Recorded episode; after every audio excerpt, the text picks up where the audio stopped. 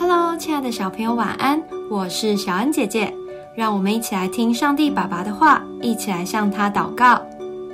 提摩太后书二章四到六节：凡在军中当兵的，不将事物缠身，好叫那招他当兵的人喜悦。人若在场上比武，非按规矩，就不能得冠冕。劳力的农夫。理当先得粮食。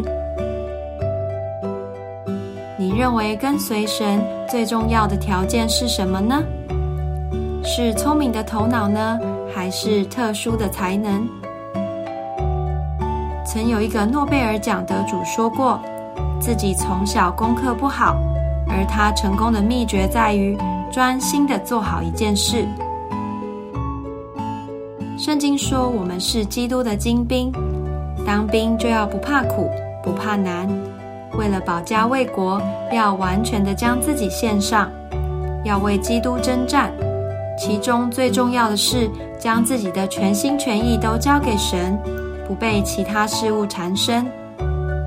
例如漫画、电脑、偶像艺人或是其他玩乐，这些事都会让我们分心，无法专心服侍主。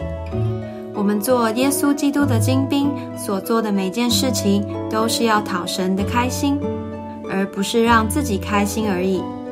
当主有需要的时候，就要立刻放下手边的工作，回应神，遵命。神怎么说，我怎么做。